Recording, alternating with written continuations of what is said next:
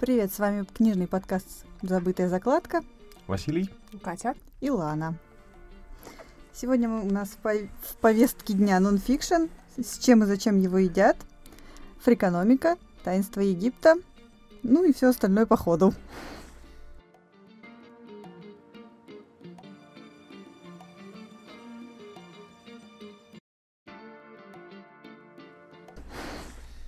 Катя, ты обещала рассказать, что такое нонфикшн. Ну, вообще, интересная э, тема, что такое нонфикшн, потому что это не научное понятие, это термин, который пришел к нам из английского языка, потому что э, они там у себя делят литературу на художественную и нехудожественную. Соответственно, есть литература художественная, фикшн, и литература нехудожественная, нон-фикшн. А российская наука книговедения, кстати, есть такая наука книговедения — она немножко по-другому смотрит на эти вещи. И, например, у нас есть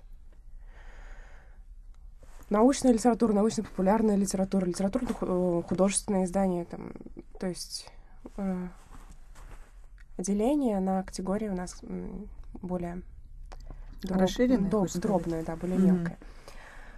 Получается, что нон-фикшн это такое это, это не, не научное понятие, которое, в принципе, в России сейчас описывает все, что не относится к литературе художественной. То есть сюда может входить все, что угодно. Мемуары, эссе про кулинарию, э, какие-то научно-популярные книги, ну вот да, когда я начала думать о том, что такое, в принципе, нонфикшн, я в первую очередь думала о всяких там self-made book, которые там про мотивацию, э, как открыть свой бизнес, всякие такие вещи. Но вот потом я думаю, автобиография или просто биография, или там вот тоже Джейми Оливер, который пишет про кулинарию у нас, любитель. Это же тоже нонфикшн. Да, это все нонфикшн. Не, с другой стороны, удобно. То есть все, что не художественно, ну, не, не вымысел, то можно сразу Да, в принципе, записать. любое понятие, построенное на принципе отрицания, да, которое не является чем-то, гораздо более удобное определение, чем понятие с конкретным определением, как с художкой. Но вот другой момент, что есть, как бы вот мы обсуждали это уже за кадром, что есть научные труды, когда они просто для специфичной аудитории написаны. Вот есть вот разница нонфикшн и скажем так, научная литература? Как мы сможем это отделить? Ну, естественно, научная литература, научные издания пишутся э, исключительно для определенной категории людей, для специалистов э, в той или иной области. То есть э, ты не можешь просто взять э, научное издание по физике или по старославянскому языку. Если у тебя нет подготовки в этой просто не сфере, поймешь, да? ты просто не поймешь, тебе будет не то, что неинтересно, ты просто не поймешь, что там написано. То есть э, даже вот я, например, как специалист по литературоведению, если я возьму а, какую-нибудь монографию какого-нибудь доктора наук, который написал э, большой труд по старославянскому языку и исследовал там некую проблему, э, я, скорее всего, не пойму много чего, потому что я специалист, хоть и филолог, но в другой области. Хм. Не, не уверена, что я ответила на твой вопрос, но, в общем, сейчас формулирую. Ну, мы дальше просто примеры приведем, так что, в принципе, а... вот от, из того, что мы читали, как раз одна из книг. Можно отнести вот, к научной вот литературе. При этом, а учебник для чайников для вас является нонфикшеном? Или это учебник? То есть образовательные вещи? Ну, на самом деле это больше нонфикшн. Потому что это не направлено на то, чтобы ты, не знаю, стал профессионалом или даже в школе. То есть ты читаешь русский язык не для того, чтобы как-то развлечение, потому что нонфикшн, он все равно больше, будем честными, больше скорее развлекательная литература. Ну, направлена mm-hmm. на то, чтобы тебе там, не знаю, интересно там, даже если это биография, то прочитать про конкретного человека. Или там хочется свой бизнес открыть, и ты читаешь что-то.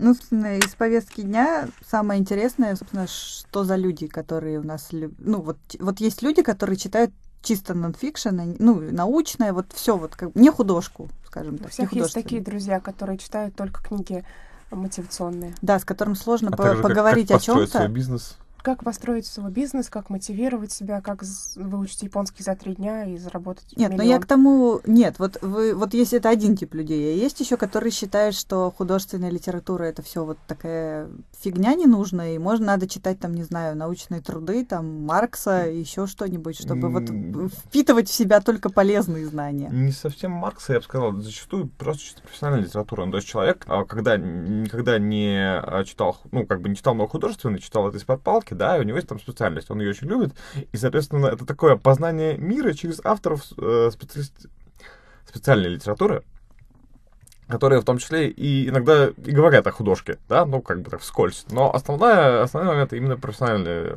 для развития профессиональной деятельности. Очень Нет, узкоспециализированная ну это история. понятно, человеку, например, это нужно. А если это просто, ну, интерес у него там, не знаю, истории. Вот он читает книги только по истории, а ничего художественного. И с ним реально сложно поговорить тогда становится из-за этого. Потому что ты ему говоришь, ну вот это как было вот там, ну в каком-нибудь, в какой-нибудь книге. А он такой, да я не читал. И вот это не читал. И то ты думаешь, да елки-палки. Ну, зато он может вообразить исторический процесс, который проходил За- во время за- Зато он хорошо играет в цивилизацию, да? Ой, в смысле в эту, в хронологию. Ну, в цивилизации, может быть, И в тоже. цивилизацию, да. и Ну, это какой-то своеобразный рептилоидный подход к чтению. Ну реально есть такие люди, Ну, понимаете? да, нет, я понимаю. Просто, ну, ты читаешь э, художественную литературу, исторический роман.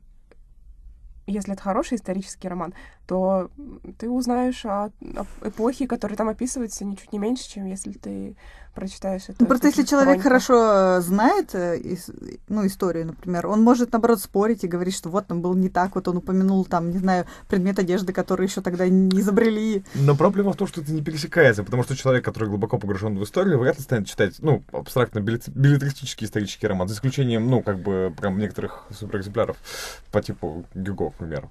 Да, ну вот, ну, как бы, он же не будет читать Акунина абстрактно, как воспринимая как серьезное историческое чтиво.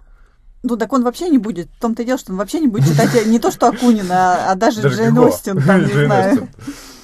Ну, Джейн Остин очень странно подводить под Ну, исторический к роман, примеру- да? Нет, я не, не про исторический, а в принципе, что он не будет читать вообще ничего художественного, в принципе.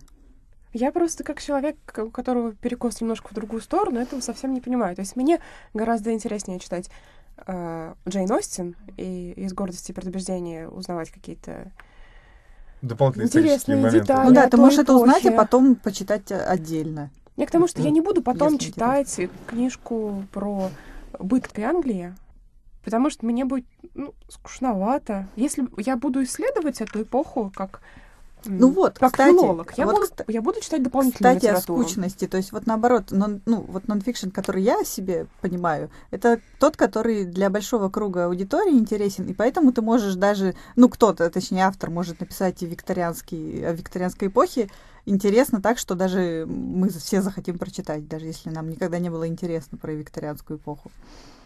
Ну, или хотя бы распиарить так, чтобы мы все Ну, хотя бы распиарить. Нет, Да. даже не то, что хотели, а смогли бы. А. Вот. Потому что не, нау- не, не настолько на специфический научный труд, чтобы его нельзя было читать. Ну, мне, в не принципе, кажется, что люди, которые умеют писать чисто... Ну, давай так, а люди, которые а, описывают сложные конструкции, да, они специально намеренно усложняют дополнительные истории. Это в стиле Ну, они не кинообзорщики журнала нет. «Сеанс». Не намеренно. Это просто привычка. То есть он э, привык говорить с коллегами, он тебе там начинает сыпать понятиями, потому что ну, он не задумывается о том, что это надо кому-то еще донести. Это, кстати, Все люди, с которыми ты общаешься, они знают эти слова страшные. Потому что ты долго с ними общаешься. Ну да, долго, нет, ну долго общаешься, и они все сами этим занимаются.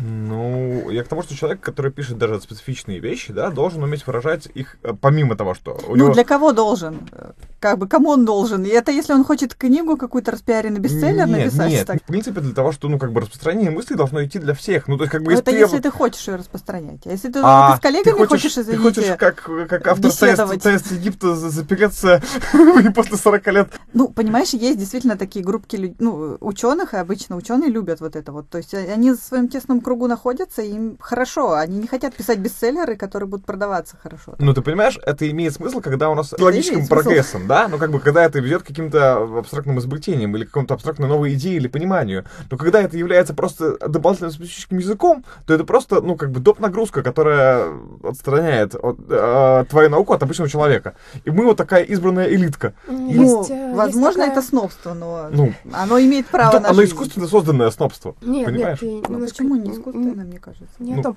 Просто есть такая эм, вещь, как птичий язык в науке. Когда ты пишешь э, реферат, и ты хочешь писать, например, очень научно, пишешь статью и хочешь писать очень сложно. И накручиваешь, накручиваешь, накручиваешь э, вот эти все придаточные конструкции бесконечные, терминов сыпешь, и вот эти слова, которые м, уже э, теряют какое-то значение в э, научной лексике, типа процесс, ситуация, стра- там, стратегия, конструкция. Ты просто ты можешь набрасывать, набрасывать, набрасывать вот этого всего, и потом у тебя хоба научно выглядящий текст, который не имеет смысла. И просто многие люди этим увлекаются, этим научным птичьим языком. Чрезмерно увлекаются.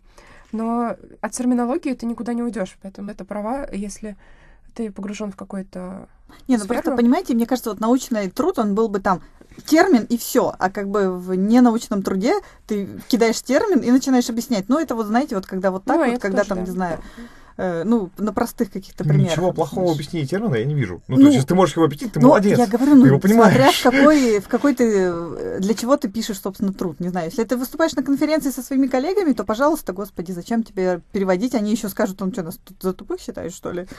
Зачем нам объясняет? Но с учетом наличия Google и Википедии, понятно, что сейчас не принято, ну, как бы, да, распространяться о ну, знаешь, терминологии. принято, в принципе, все. Нет, Ну, в принципе, это- все эти термины, термины очень легко, как бы вот эта вся умность, она разрушается открытостью информации. Найти определение известного всем термина можно за 2 секунды с помощью Гугла. Ну вот именно, а что ты переживаешь тогда? Читай не книги переживаю. Я не переживаю, но просто реально группа из 50 людей, пишущих для самих себя, это не очень круто. Ты от Ну, этого почему? не уйдешь Это никак. никуда не денется, мне кажется. То есть вот найдется один, который вот как э, э, какие-то авторы, которые там вот по нейробиологии, как мы И потом пойдет расскажем про Писать них. очередную нонфикшн в нашем да, понимании то есть книгу. вот да, а да, кто-то да, захочет, а кто-то такой, «Ну, зачем мне все эти людишки непонятные? Я тут умные вещи э, творю историю, а они вообще пусть сидят и молчат. Ладно, это какие-то глубокие экзистенциальные проблемы. Давайте даже к нонфикшену. Ну, вот, а бывает наоборот, люди, которые не читают нонфикшн в принципе, опять же. Встречались ли вам? Это я. Вот, у нас есть Катя. У нас есть Катя, Почему? Давай рассказывай теперь. Я не то чтобы не читаю нонфикшн, я читаю только когда мне это... ну, Когда я не могу Припрёт этого избежать. Когда мне нужно, например... э, Ну, естественно, я, когда пишу статьи, я читаю научную литературу, но это все таки совсем другое. Нонфикшн, нонфикшн развлекательный я читаю крайне редко, и обычно он тоже связан с э, моей сферой научной деятельности, то есть с филологией. Единственную нефилологическую книжку, которая попадает под э, нонфикшн, я прочитала э, пару лет назад. Она была прекрасна. Это была книжка по антропологии. Мне очень понравилось.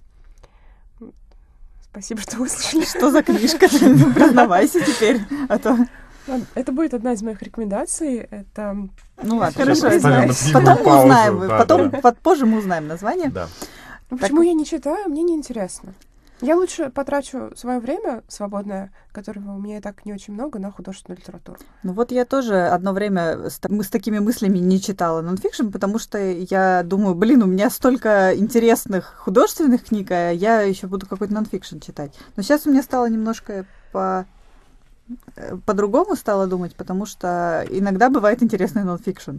Да. Интересное исследование. Даже не то, что со специальностью иногда связано, а просто вот, ну, с, какой, с каким-то аспектом, который мне интересен. Ну вот фрикономика та же, да, на которую мы будем позже обсуждать. Тебе интересна экономика, скорее всего, и ты ее просто набрел как-то раз на вот эту книгу. Нет, мне не интересно. У меня была экономика, как раз наоборот. Э, Здесь обратная причинно-следственная связь. Я сначала прочитал экономику, а потом мне стало Ну интересно... что-то же тебя заинтересовало, то есть ты, наверное, подумал, хорошо бы знать подход. про экономику. Э, Ну, давай так. Для начала меня просто... Это была достаточно э, крупно распиаренная книга, от которой я услышал от кого-то из своих знакомых. Ну, я Вы- слышала, я слышала. Вот, конечно. вот, да. И как бы потом я, я прочитал аннотацию. В аннотации говорил, что это необычный подход к э, экономике. Я с учетом того, что, ну, то есть экономику последний раз я проходил на четвертом курсе, по-моему, да, и это была экономика промышленного предприятия. Ну, то есть, как бы я с радостью открыл, посмотрел, мне понравилось. Это действительно очень интересный и необычный подход, на мой взгляд. Ну вот, мне кажется, что самое главное, что ты сказал, что это всегда знакомые виноваты в том, что ты увлекаешься какой-то книгой в итоге. Потому что у меня это тоже, собственно, вот э, в книжном клубе, ну, приходится читать нонфикшн, и ты в в итоге втягиваешься, как кошка в пылесос. Это да. Так, следующее у нас, что, собственно, мы сами-то читаем. Ну, это мы немножко уже затронули. Катя ничего не читает. Нонфикшн. Читающая нонфикшн Катя, да. Не, ну ты рассказывала про бестселлеры интересные. Я недавно прочитала пару нонфикшн книг, э, которые я вынуждена была прочитать. Мне понравилось. Во-первых, это книга «Код бестселлера» э, зарубежного автора. Там провели очень интересное исследование.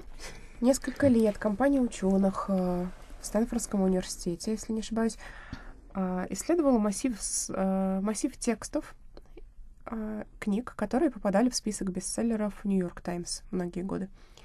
И пытались вы, э, вывести математически, статистически э, некие критерии бестселлера. Что должно быть в книге, чтобы она стала бестселлером. И Читать было очень интересно. Они даже пришли к каким-то таким странным, не- неочевидным выводам э, про сюжет, как, как должен строиться сюжет, э, в каких пропорциях э, должны, должны встречаться в книге темы, м, там, тема отношений, Мгм. специфические там, какие-то детективные элементы и так далее. Вот. Было интересно. Всем рекомендую. Но ты ее все равно прочитала по принуждению Ну, относительно, ну, да? естественно, я бы не стала ее читать, если бы мне это было не надо. Ага, вот так вот. Я бы вот ее наоборот, несмотря на то, что я не филолог, мне бы было интересно. По описанию, да. я уже хочу прочитать и написать плохой роман, который станет А бестселлером. ты можешь вспомнить какие-нибудь, ну так, разумеется, не пересказывать всю книгу, а какие-нибудь критерии, которые э, ну, делают бестселлер бестселлером? Ну да, там вот мне понравилось эм, несколько моментов. Во-первых, они говорят, что а, они пришли, они рисовали кривые, э, кривую на графике сюжета. Как а, развивается сюжет а, некоторых бестселлеров. Пришли к интересному выводу, что а, два романа имеют практически одинаковую структуру, то есть они начинаются с определенной точки, и потом идет, ну, представим, график взлетов и падений. И этот- Синусоиду. Да, синусоида, да. да. И вот верхние и нижние Вася точки... перевел для технарей. Спасибо. Верхние и нижние точки очень далеко друг от друга. То есть, получается, эм, романы, эти два романа проводят нас по такой эмоциональной качалке от взлетов до падений и так далее. И герои все время либо на вы- верхней точке, потом они сразу идут вниз, э, случается что-то плохое, потом случается что-то хорошее. И вот так вот э, тебя вместе с героями по роману-то и качает по сюжету. И двух, у двух романов, а, если эти графики наложить друг на друга, они практически совпадают. Как ни странно, это романы «Код да Винчи» и «50 оттенков серого». А, Единственное, там концовка у них а, в разные стороны уходит. В «Коде да Винчи» заканчивается на позитивной ноте. А, Ну, первый, да, первые 50 Да. оттенков заканчиваются а не на первый- очень потому что там... Я, к ну, ну, сожалению, там, знаю а, это. Ну, там как бы рассчитано на вторую часть. э, Ну да, поэтому, поэтому, да. надеюсь, все, кто захотел Да. написать бестселлер, уже бегут за этой книгой в магазин. Вот, еще что хотела обсудить, и потом мы перейдем как раз к конкретным книгам. Полезность э, нонфикшена и бесполезность, а иногда и вред. Очень многие, ну, я опять же слышала, что, ну, вот если специалист какой-нибудь прочитает, там, не знаю, книгу по психологии, ну, такую ну, очень популярную какую-нибудь, э, они, скорее всего, скажут, что там есть вредные идеи, не очень полезные для мозга. Поэтому вот какой какой-нибудь вредный нонфикшн попадался вам? Ну, Или супер... Ну, полезный, ладно, понятно, бывает. Такое случается. А, Во-первых, см- смотри, для кого полезный нонфикшн? Автор, а, а, нонфикшн всегда полезен для его автора. Ну, как бы в Ну, 99% это окей. случаев. Нет, я имею в виду вот для человека, который. Два, все зависит от того, что ты, как бы, ну, насколько ты адекватно воспринимаешь текст, да, ну, то есть, если ты полностью следуешь тому, что там написано, у меня одна из рекомендованных книг, а, а что если? И сейчас, э, секундочку. Там автор абсолютно специально делает замечательное вступление, что при его любви к взрывающимся, бьющимся и колющимся предметам не стоит повторять написанное в книге. А, ну, то есть, он отказывается от ответственности за читателя. Мне кажется, что, в принципе, любой, э, ну, достаточно ответственный, достойный автор книги по ну, советам э, каким-то людям, да, должен отказываться от ответственности за дальнейшее поведение людей. И ну, потому что должен, один... но знаешь, ты написал, извини, изволь отвечать. Насоветовал чего-то. Нет, понимаешь, когда ты пишешь, э, э, как солить огурцы, да, тут, конечно же, да, но абстрактно, ты пишешь конкретные практические советы, да. А когда ты пишешь глобальные вещи про развитие ребенка, это вот в экономике раз тоже была отличная история, что там целых 10, 10 э, тысяч правил, как воспитать ребенка. От родителей, от экспертов, э, от э, дедушкины рецепты, бабушкины рецепты, рецепты из Древнего Китая, и вот это вот все. И если воспользоваться хотя бы половиной этих советов, твой ребенок точно никогда не вырастет нормальным. Ну, ну ребенок, да, ничего не гарантирует, что он вырастет нормально, в принципе. Ну, то есть, как бы именно поэтому, мне кажется, люди, которые очень серьезно относятся к этому всему, да, могут в общем-то, и в э, преступлении и наказании найти определенную мотивацию убивать. Так что от глупого человека спасет только э, смерть рубашка. Ну, слушайте, я, конечно, ну, мы постоянно слышим, что там рэп-музыка заставляет людей брать э, в руки оружие, ну, чтобы Достоевский, топоры. Ну, не знаю, не знаю. Некоторых бабушек статистики. стоило бы убить, да, возможно. Да, но, к сожалению, нет статистики, потому что что читает. Вот, а отказ от ответственности, собственно. Не... Я не знаю. А, ну вот, да, да. Не пытайтесь повторить это дома. Автор этой книги всего лишь рисует комиксы в интернете. Он не эксперт по безопасности и не специалист в области здравоохранения. А кроме того, автор обожает смотреть, как что-нибудь горит или взрывается. И это его увлечение вряд ли пойдет вам на пользу. Ну вот, кстати, к вопросу о призывах, собственно, давайте тогда «Таинство Египта» немножко поговорим. Давайте об перейдем этом. к... Да, уже. Как раз, потому mm, что, то есть вот, ну... Я бы, честно, еще про вред, по крайней мере, ну, то есть ну, у нас давай, есть хорошо, абстракта, а, самая, одна из а, самых а, популярных а, книг, да, собственно говоря, с которой начинался весь нонфикшн. А, да, с чего? Наполеона Хилла. Расскажи. Ну, с, с, с Наполеона Хилла, как... Я думал, нонфикшн начался с послания Хамурапи или с Нет! Блин, ну современный нонфикшн в плане мотивироваться и все такое, да? Ну ладно. Это слишком сложно. Нет, ну вот, а, собственно, и Наполеон Хилл, который, как бы, да, написал замечательные книги под названиями «Думай и богатей». А, это этот. Я думала, Салина Кара, который бросить курить предлагал. Мне кажется, вот это вот... Это и Карнеги. Ну, фикшн, который засоряет мозг просто. Ну, Карнеги, да, многие оспаривают, например. И, господи, ну да, женщины и все вот это. Женщины с э, Венеры, да, мужчины да, с Марса. Но в итоге начинал все равно Наполеон Хилл. Хорошо. Мне немного даже стыдно, да, как бы проводить те вещи, которые он приводит в этой книге. Ну, давай. Примерно привести. Нет, ну пример, ладно, окей. Ну, то есть там в стиле э, мужчина должен э, сексуально воздерживаться для успешного бизнеса. Вот. Чем дольше он терпит, тем а, успешнее Как говорится, бизнес. а ты пробовал? Может быть, ты бы давно уже бизнес развил. А, окей, дальше. Просто есть хорошие именно торговые вещи, что в стиле сначала подумай о том, что нужно твоему твоему партнеру по сделке, да, что, что, что он хочет, чтобы осуществить сделку, там есть и достаточно отдельные мысли. Ну, во-первых, они, это где-то процентов 30 всего этого, да. Во-вторых, ну, то есть на данном этапе развития человечества это уже является достаточно очевидным. После книги прошло все-таки 80 лет. Ну да, ну, ну там... у Карнеги, кстати, были такие же мысли. Ну, вот насчет особенно понять там, что нужно и так далее.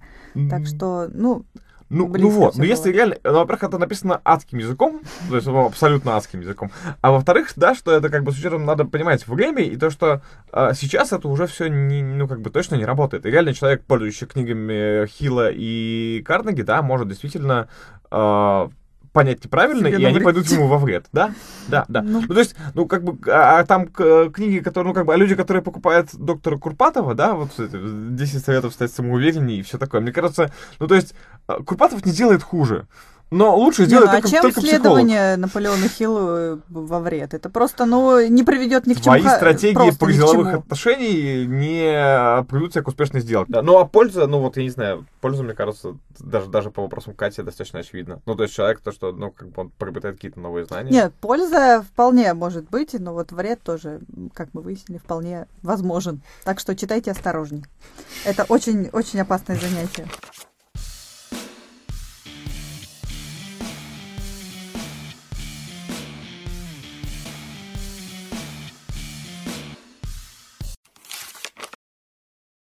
Фрикономика, которая, собственно говоря, полезная, скажем так, книга. Расскажите, я не читала. Ну, это Василий Ну да, привнес. Я ее привнес в ваше сознание, да. А, ну, экономика, наука, в кавычках наука, потому что это не наука, это просто применение экономических методов э, по изучению различных вопросов.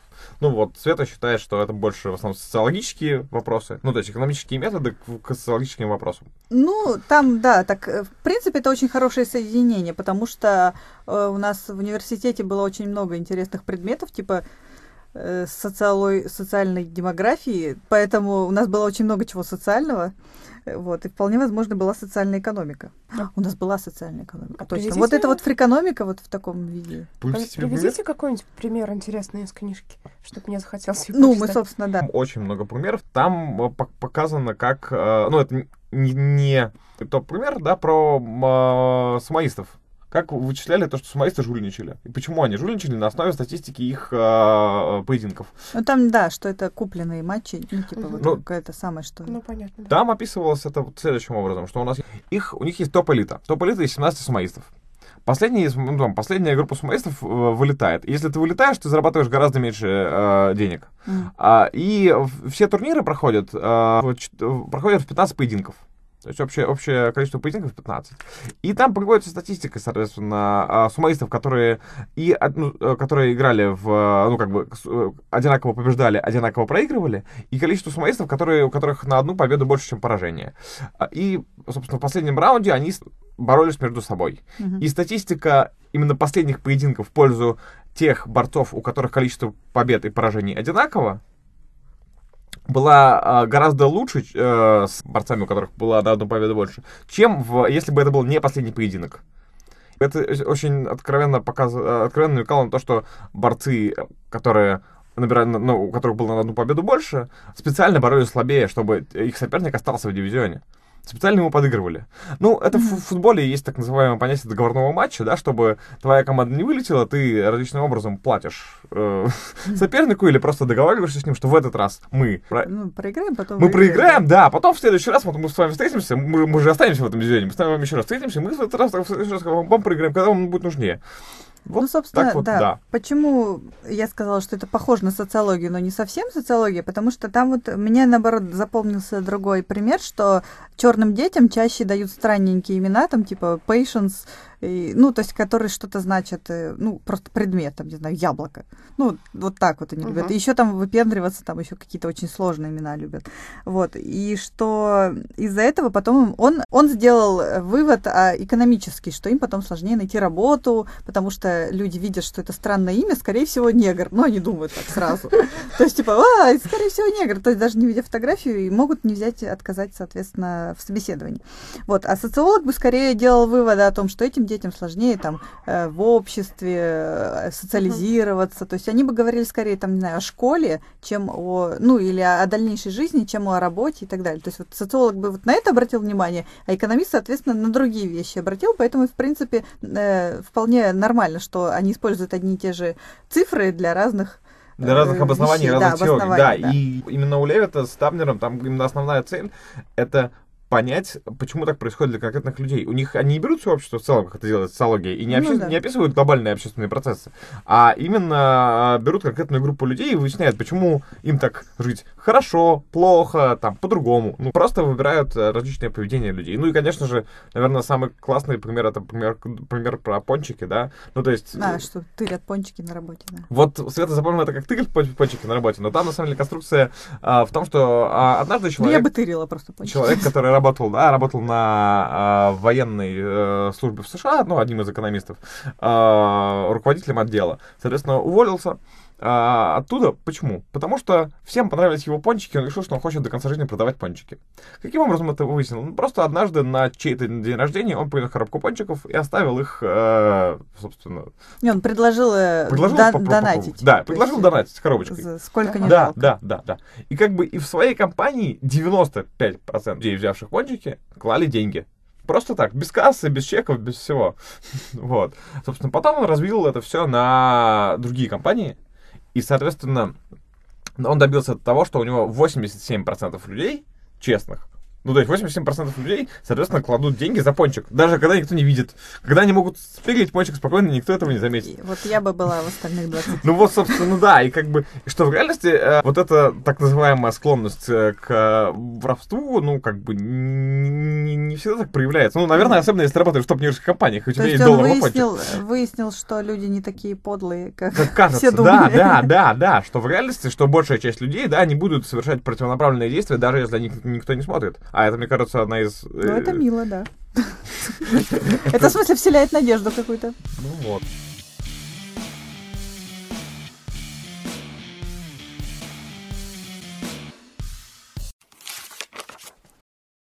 Таинство. Египта Льюиса Спенса.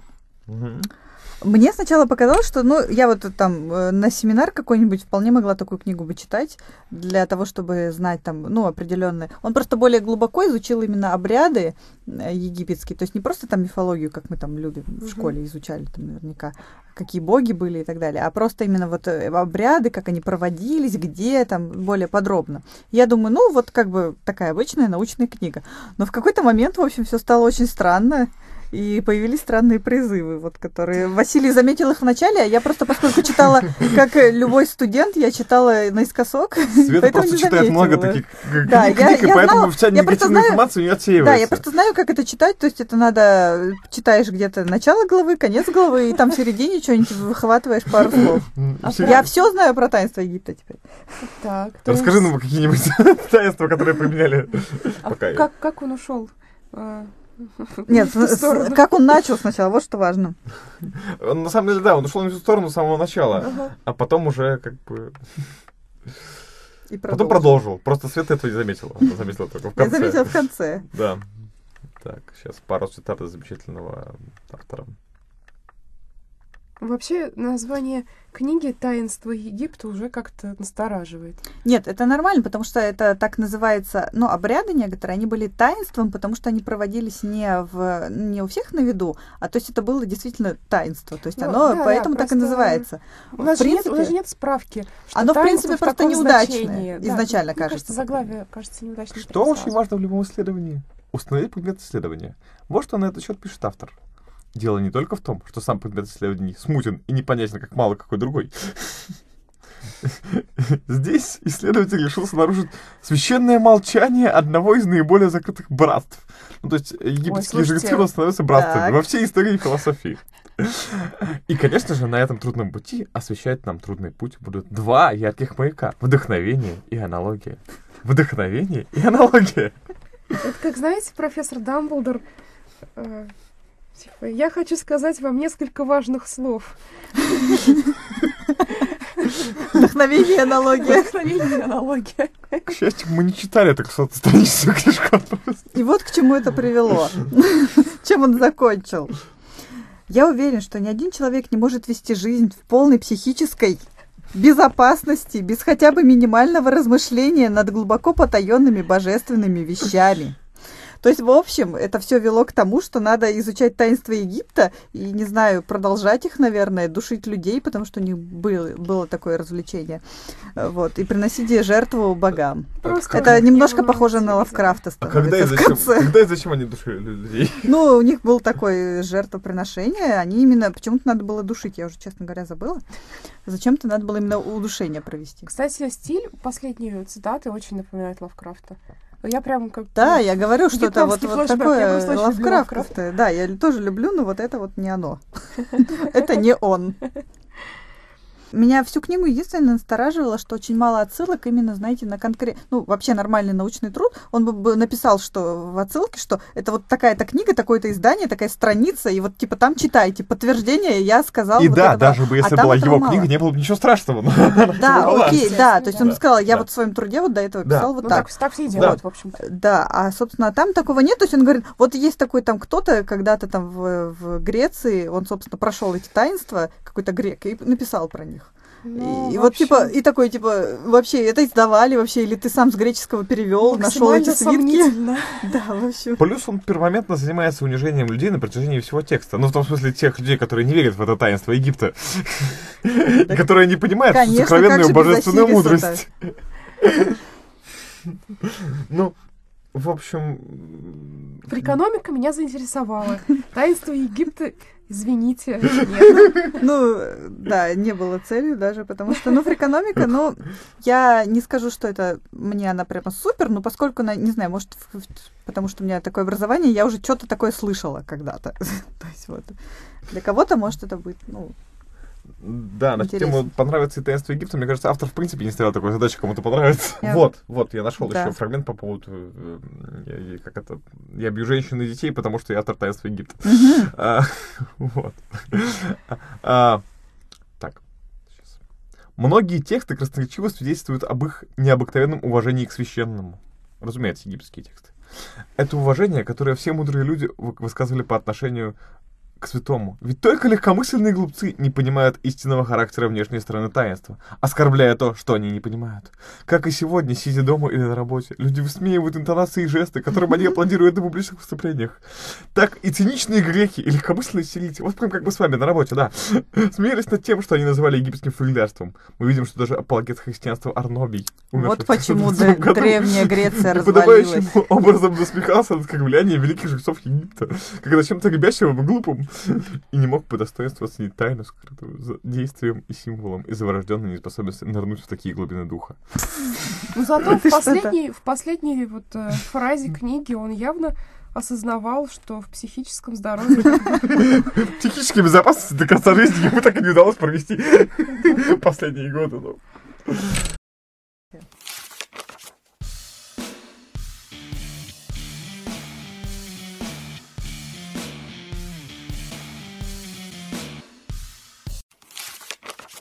Да. Давайте, может, к рекомендациям, какие мы подкасты... Ой. Нет, сначала, да, книги. какие книги мы порекомендуем из нонфикшена? Ну, просто я тоже не так уж много читаю нонфикшена, поэтому даже не знаю, но я вот читала, последнее сейчас я читаю Киосаки «Богатый папа, бедный папа». Я думаю, что это всем полезно, просто немножко ставит так мозг на место и начинаешь к деньгам относиться по-другому. То есть там про более попробовать. разумное распределение денег. Ну, не совсем. Вот надо прочитать его, короче, чтобы понять, что э, он говорил о том, что, в общем, экономику надо в школах Зачем это преподавать. За- Чтобы разбогатеть. Чтобы разбогатеть. Если ты хочешь разбогатеть, читай Киосаки. Вот. Потом еще я читала... Ну вот я просто пыталась вспомнить из того, что мне хотя бы более-менее понравилось. Это был Мураками «Подземка». Это его исследование. То есть это не художественная книга. Это его полностью исследование о... Вот э, было... От трагедии в токийском Да, метро в 95 Да, была трагедия в токийском метро, это был теракт, э, они распространяли зарин, то есть это, э, это, то есть это ничего не взрывалось, ничего, просто токсин очень сильный, который ну, а, ну, отравлял, в общем, организм. И э, просто там очень интересный набор, то есть он собрал людей, которые согласились с ним поговорить, и он еще собрал это по веткам, то есть разные ветки метро, и как там, ну, на которых произошло э, теракт, собственно, и как э, кто отреагировал, что с ними дальше, что с ними сейчас происходит, то есть очень разные истории, очень интересно. Тяжелая книга? Ну, местами, да, то есть там у многих очень сильно на кого Ну, подействовал Зарин, это то прям такая было не серьезная очень хорошо. документалистика. Да, но это прям, Мураками. да, то есть вот на Мураками смотришь уже по-другому совершенно после чтения. Харуки. Да, Да. Харуки Мураками.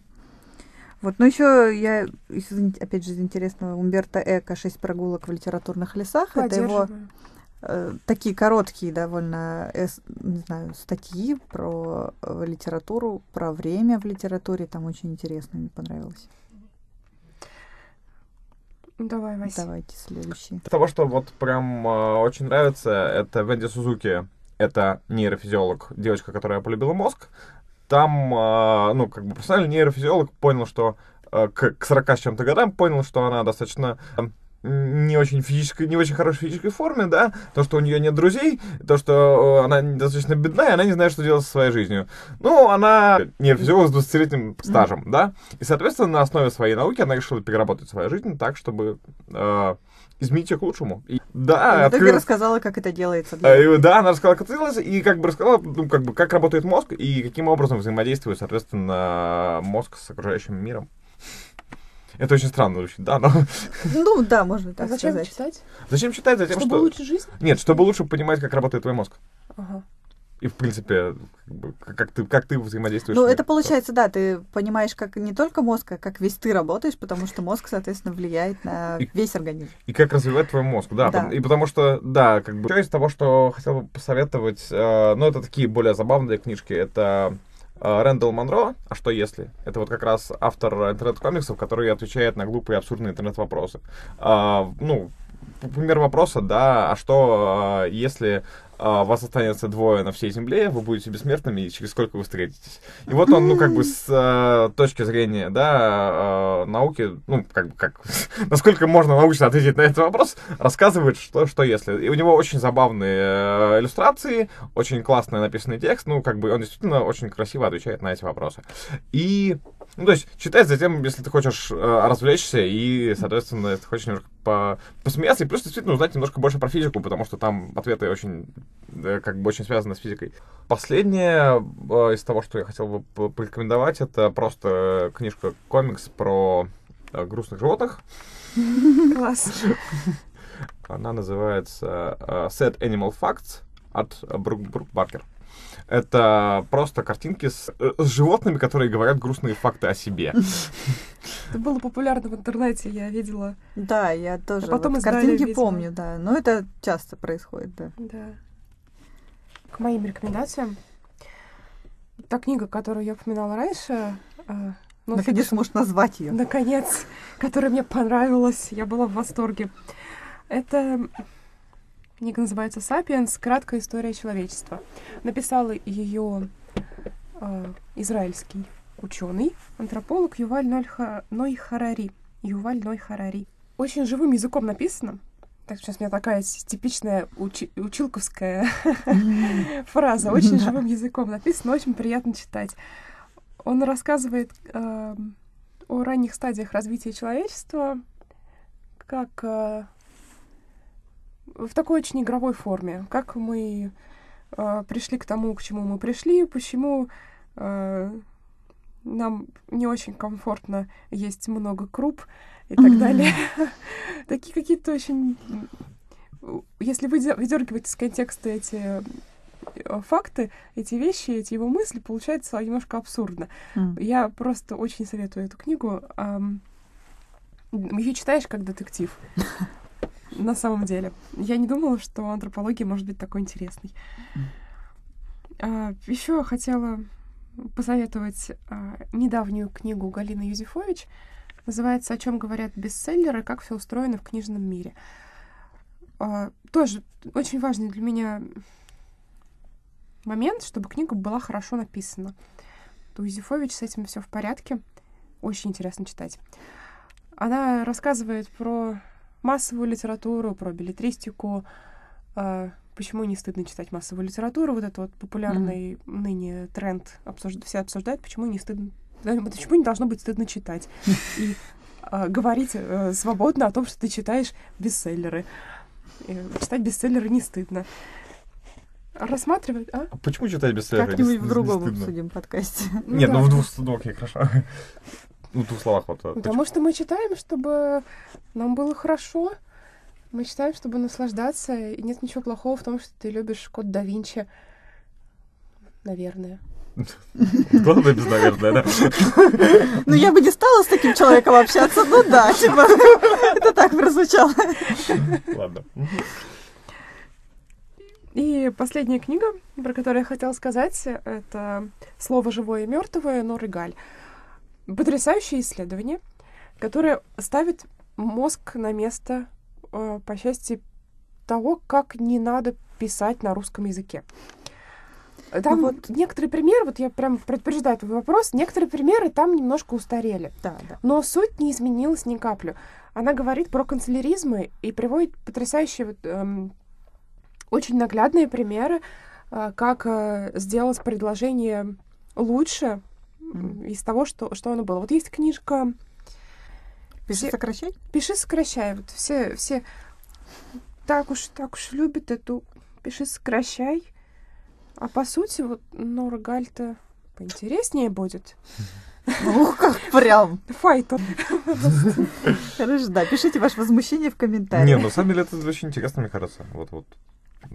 Ну, не спорю, да. Как бы всякие Нора интересные. Галь, про Нет, слово нет, «живое» и. «мертвое», она, она пишет глубже. Вот если сравнивать эти две книги, Нора Галь пишет глубже, интереснее, благороднее, чем Ну, к разговору просто это, опять же, я думаю, пиши сокращай на более широкую аудиторию рассчитывали. То есть Нора Галь, скорее всего, как для своих так немножко писала. А это какого- просто какого потом стало Нора популярным. Ой, я Потому что Ну, хотя- ее, хотя конечно, бы только понял. ленивый не советовал, извините. Ну, Но просто я к тому говорю, что она просто стала популярной, наверное, не мгновенно, а вот, ну, как-то в какой-то момент все такие, о, блин, вот есть такая книжка. Ну, Ее же, по-моему, извините Сейчас- за выражение, даже фанфикерам советуют. Ее советуют всем и не зря. А вот пиши сокращай, и особо так не посоветуешь никому, кроме копирайтеров. Ну, я Но не- она, собственно, для этого и есть. Многие, они не отрицают, что они скорее на это направлены. Что это для рекламных текстов больше. книга. Нора Галь, кстати, 72 год первый раз была издана. В 72 году. Господи, я еще не родилась. У него же был первый раз в 72 году по изданию. Вот, еще у нас э, тут должна быть рубрика экранизации, но поскольку сегодня сложно с экранизациями, единственное, что у фрикономики действительно есть кни... э, фильм по фрикономике, но Фильм он, по я, это, конечно, я его интересно. посмотрела, посмотрела фрикон- ну, фильм по фрикономике, он э, просто книга в видеоформате, то есть там реально прям вот как в книге, то есть просто показано вместо того, чтобы там было книга. написано, что столько-то процентов, там просто проценты нарисованы А, сверху, Как, как например. презентация. Да, там довольно интересно, что там что про одинокие семьи, что типа белые семьи там меньше процентов оди- одино- матери одиночек, а у черных, соответственно, больше. Там просто черная и белая семья, и проценты над ними показаны. Ну, вот в таком духе. Вот. Да, и Вот. от черной женщины уходит этот черный мужчина, чтобы Да, да, там показано, что они исчезают, и типа вот так. Вот, соответственно, поэтому я предлагаю вспомнить, может, какие-нибудь YouTube-каналы научно-популярные и так далее. А, образовательный портал Арзамас очень подходит. Делает для- очень хорошие подкасты в том числе. Он делает хорошие образовательные подкасты. Еще мне нравятся их видео а, вроде как Древняя Греция за 15 минут. А у тебя есть какой-нибудь э, любимый курс на Арзамасе? Любимый курс на Арзамасе? Да. Нет, но я очень люблю их квизы. А как это по-русски? Викторина. Ну, тесты викторины. Ну да, Да, викторина, то есть там тебе дается э, сложный тест, например, по времени написания, годам рождения э, русских или зарубежных авторов. И Мгм. время. Тест на время. Пройти это тяжело. Ну, то есть это такая хронология по литературе. Ну да, и тебя, у тебя есть там 5 секунд или 10 секунд, чтобы ответить, в каком году э, родился Грибоедов. В каком веке была написана божественная комедия. Мгм. А есть такие заковыристые. Ну, понятно, да, это достаточно интересно звучит, да. из того, что я смотрю лично, это научпок называется. Это ко- короткое, короткие обычно видео про какие-то тоже странные всякие вопросы. Там типа, что там было последнее это э, про смех. То есть там, в общем, люди задают свои вопросы, а они потом, ну, э, редакция канала что-то там изобретает и узнает, ну, са- сами что-то собирают какие-то факты, а потом они это в рисованной форме, ну, немножко рассказывая, объясняют. Ну, то есть это по аналогии с «А что если?» только с э, да, да, такой, да. Ну, там по 5-6 по минут видео, по 10 иногда там. На тему не, не YouTube каналов про науку, просто ну, Naked Science, э, главный, по-моему, сайт про науку в технической стране. Так что Даже я слышала про... Ну вот, а я нет. Ну что, на этой грустной ноте забытая закладка откладывается опять забывая на следующей еще- странице, да, забывается да, на несколько-. Да, спасибо, что слушали нас. Да, спасибо за внимание.